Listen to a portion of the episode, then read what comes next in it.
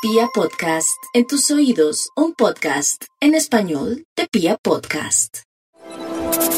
Para nuestros queridos oyentes quería comentarles que ya definitivamente estamos caminando, avanzando a la luz del signo de Libra. Y este es un signo que se emparenta con el tiempo del otoño. Provenimos del equinoccio de otoño manifiesto en esta semana, este, este pasado día miércoles, en donde el sol simplemente cambió de hemisferio para el observador geocéntrico. Y entramos en el tiempo del otoño. Y el otoño nos habla de la importancia de soltar y de confiar en la vida. ¿Por qué? Porque es la época donde los árboles sueltan sus hojas y al soltar las hojas nos recuerdan que debemos confiar que más adelante nos nacerán otras hojas. Así que el tiempo de soltar, de declinar a lo que ya no es, de entender que todo está en su sitio, pero que el apego es un problema para nosotros. Así que el soltar, el declinar a, el liberarnos de lo que ya no requerimos, me parece que es toda una tarea que vale la pena realizar y aprovechar estos días precisamente para eso. El signo de Libra, que es aquel que acaba también de iniciar, nos recuerda que la armonía, la concordia, la paz y el equilibrio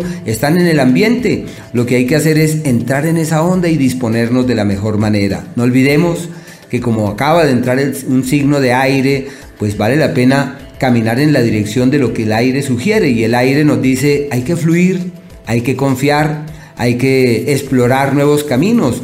Tiempo ideal para retomar libros que dejamos por allí medio leídos.